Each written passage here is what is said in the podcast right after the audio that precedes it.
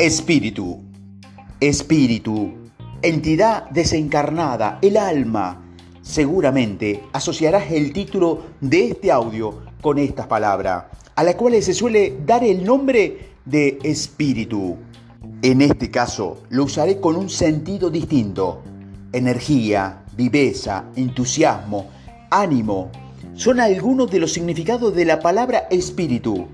Esas palabras te darán una idea del sentido en que estoy usando este término aquí.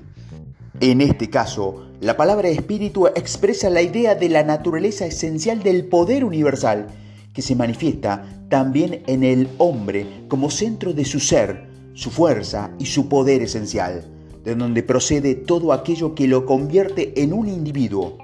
No me estoy refiriendo a, ninguna cualidad etérea, espiritual o de lo más allá sino al estado de ser animado, con vida y con vigor. Y esa, esa vida y ese vigor procede del núcleo de nuestro ser, de esa zona o de ese plano de nuestra mente, de nuestra conciencia, del yo soy. Este espíritu se manifiesta en grados distintos según los individuos y también entre los animales.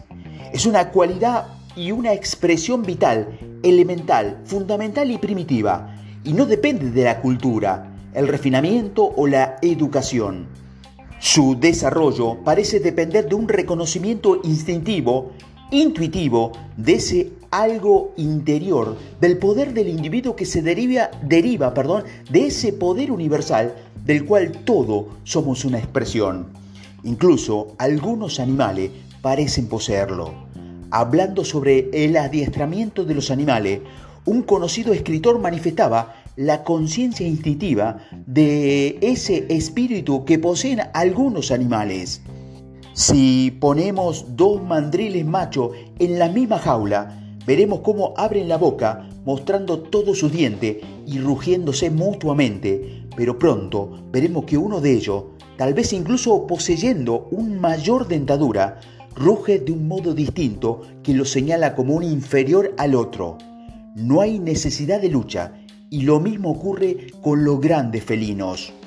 Si colocas dos o cuatro o una docena de leones juntos, también sin tentativa de lucha, pronto verás que uno de ellos tiene la señal del jefe, con lo cual él elige su comida antes que los demás, y si lo desea, el resto ni siquiera comenzará a comer hasta que él haya terminado.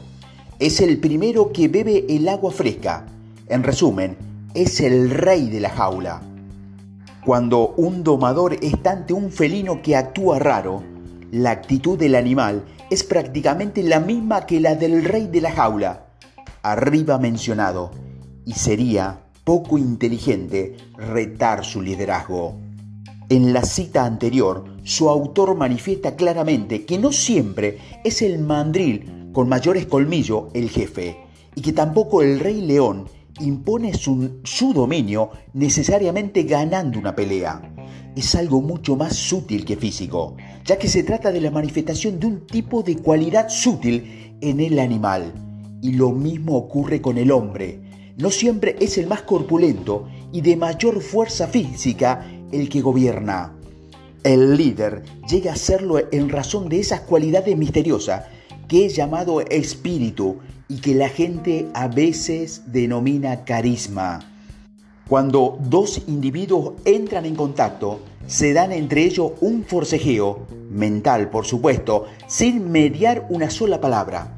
El alma sopesa a la otra mientras ambos se miran y algo sutil de cada uno de ellos se conecta con el otro. Posiblemente todo ocurra en breves instantes, pero el conflicto está ya dilucidado para siempre y cada uno de ellos sabrá si es el vencedor o el vencido. Puede no haber entre ambos ninguna sensación de antagonismo. Sin embargo, parece existir un reconocimiento interno para ambas partes de que uno de ellos es el líder. Y este liderazgo no depende de la fuerza física, de los logros intelectuales, ni de la cultura en el sentido ordinario, sino que lo es en la manifestación y el reconocimiento de esa cualidad sutil que hemos llamado espíritu. La gente inconscientemente afirma su reconocimiento de esta cualidad en ellos y en otro mediante el uso de este vocábulo. A veces oímos decir que a alguien le falta espíritu o que otro tiene el espíritu muy alto. Los criadores de caballo, de caballos de carrera, dirán que un caballo con espíritu con frecuencia gana a otro con mayores cualidades físicas, pero con menor espíritu o menor clase. Los jinetes manifiestan que ese espíritu es reconocido por los otros caballos, los cuales se ven afectados y se desaniman dejándose vencer, aunque tal vez posean mucho mejores cualidades físicas. Este espíritu es una fuerza vital que en distinto grado poseen todos los seres, los seres vivos y es algo que todos podemos desarrollar y reforzar. En el siguiente audio veremos algunos casos de su manifestación entre las personas. Un ejemplo histórico de este espíritu en circunstancia aparentemente abrumadora nos los ofrece la entrevista entre Hugo, obispo de Lincoln, y Ricardo Corazón de León en la iglesia de Roche.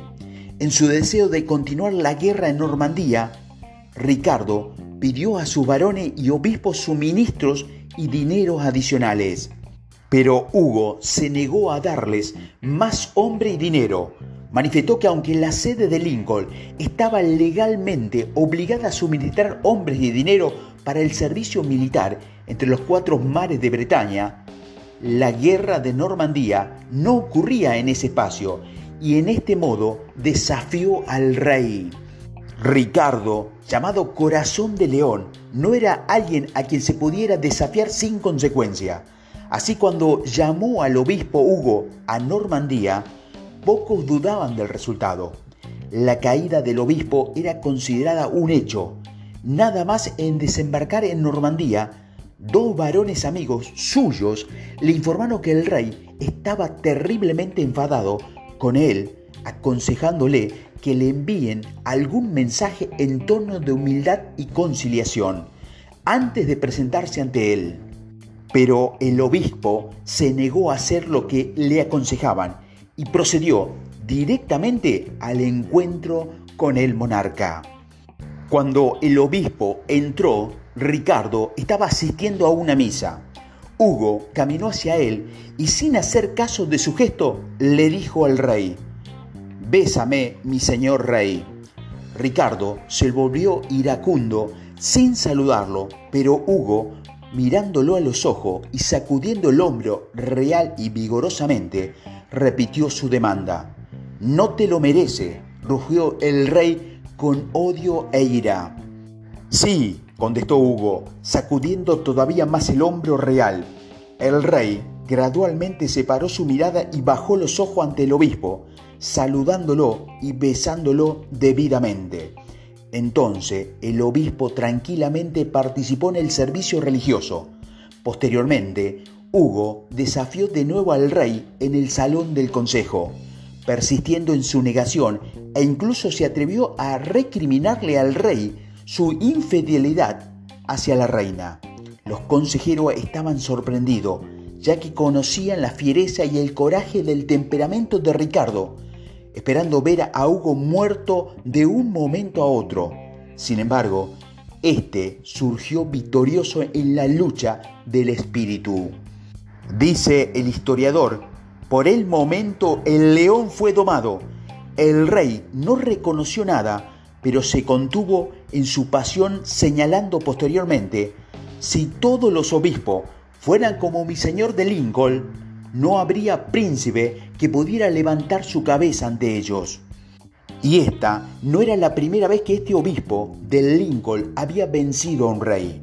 Poco tiempo después de que el rey Enrique lo nombrara obispo, tuvo una serie de disputas con el monarca. Enrique estaba en el parque de Woodstock, rodeado de su corte cuando Hugo se le acercó. El rey fingió no ver al obispo. Tras unos momentos de tenso silencio, el obispo, empujando hacia un lado al poderoso noble que estaba sentado junto al rey, tomó su lugar. El rey hizo como que estaba arreglando su guante de cuero. Entonces el obispo con alegría y ligereza le dijo, Su Majestad, me recuerda a su primo de Falaise. Falaise era el lugar donde el duque Roberto, antecesor de Enrique, se encontraba con Arlota, hija de un curtidor que le dio su hijo ilegítimo que posteriormente sería conocido como Guillermo el Conquistador. La atrevida alusión a su ancestro fue demasiado para el rey, que perdió su aplomo, ascendiendo luego a los deseos del obispo.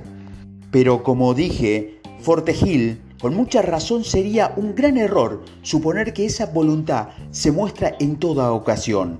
Lejos de ello, con frecuencia tiene tendencia a ocultarse y no es raro hallarla escondida bajo un aspecto exterior de amabilidad.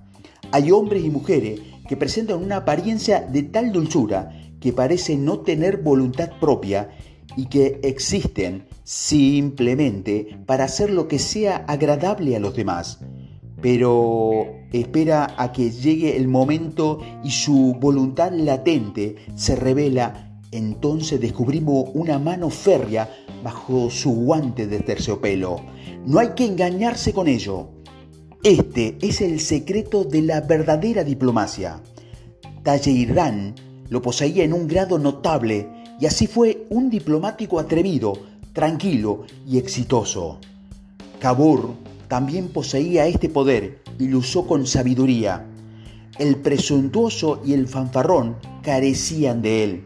Es un poder sutil que se resiste a aflorar a la superficie, pero en momentos de necesidad surge como una chispa dinámica, arrastrándolo todo ante sí.